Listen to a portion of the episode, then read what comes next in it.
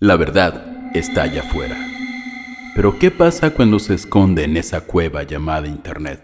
Foros, páginas encriptadas, deep web, archivos perdidos y un sinfín de información se encuentran al alcance de cualquier persona que busque la verdad y no tenga miedo a encontrarla.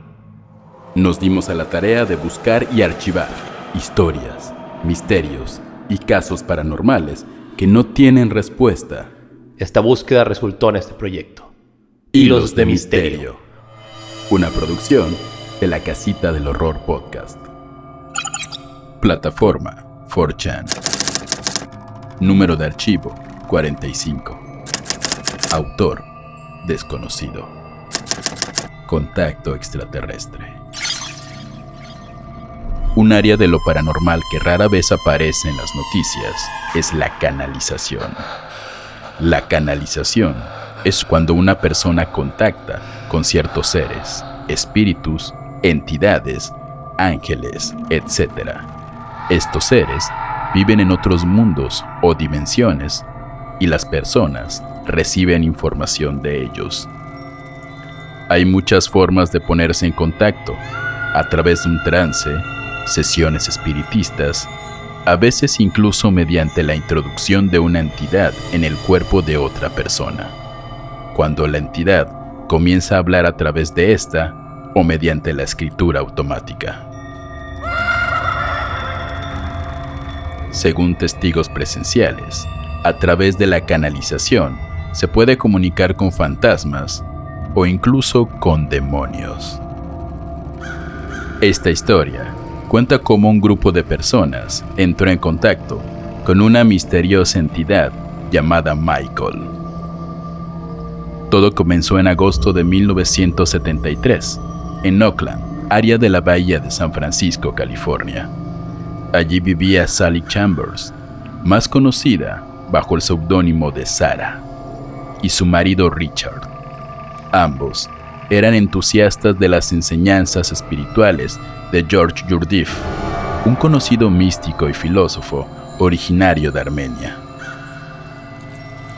Básicamente, esta enseñanza siguió los postulados de que la mayoría de las personas en sus vidas viven como si estuvieran medio dormidas, no con toda su fuerza, y para revelar completamente su potencial, uno debe de usar prácticas especiales, a lo que Judov llamó el cuarto camino. Sara y Richard eran ávidos seguidores de esta enseñanza y en su búsqueda por encontrar la mejor manera de lograr esta iluminación, a principios de la década de los 70 comenzaron a impartir clases de práctica espiritual en sus hogares con un pequeño grupo de amigos.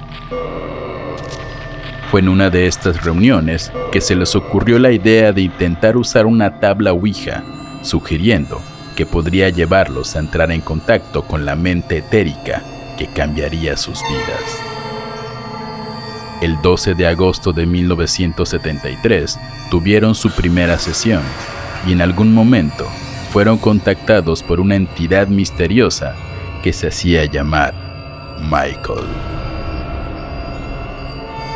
Michael argumentó que no era un fantasma, espíritu, ángel o Dios, sino más bien un fragmento o parte de una mente más grande y superior en otro plano de la existencia. Michael parecía saber mucho, al principio respondiendo preguntas sencillas, siempre categóricamente y sin entusiasmo, casi como un robot. Pero en algún momento demostró que incluso conoce detalles secretos o personales de la vida de Sarah y Richard y la información que les dio gradualmente se volvió más profunda y filosófica. Luego, el grupo comenzó a realizar sesiones de comunicación regulares con Michael, revelando más de lo que él decía ser la verdad última de la realidad y el alma humana. Uno de los aspectos más destacados de los que Michael habló a menudo fue el del proceso de reencarnación. Según él, el alma humana entra en el plano físico tantas veces como sea necesario para conocer todos los aspectos de la vida volviéndose cada vez más sabio y acercándose a la trascendencia y a la conciencia, evoluciona a lo largo de cada vida.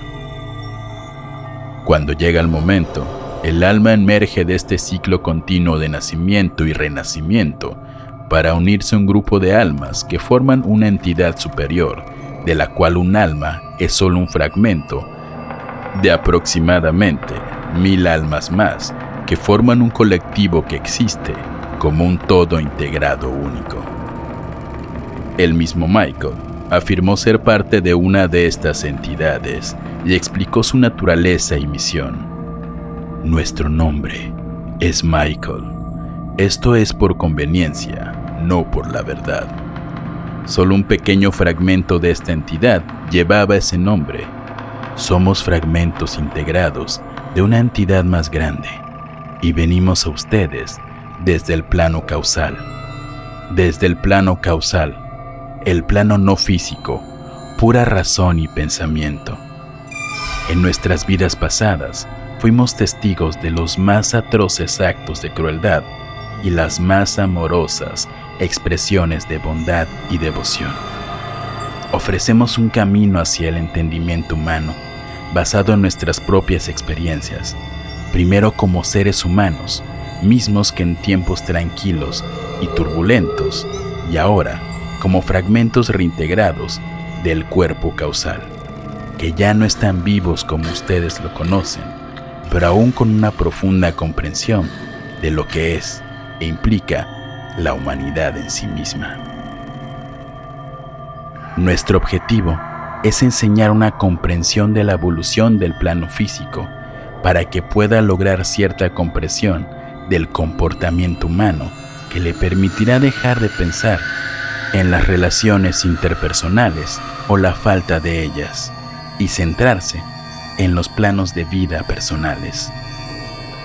Este movimiento se reforzó aún más cuando las transcripciones de las sesiones originales de Michael se publicaron en 1979 en forma de libro llamado Mensajes de Michael, escrito por Chelsea Quinn Yarbrough, a quien Sara proporcionó las transcripciones de Michael, que luego generó una serie de tres libros adicionales.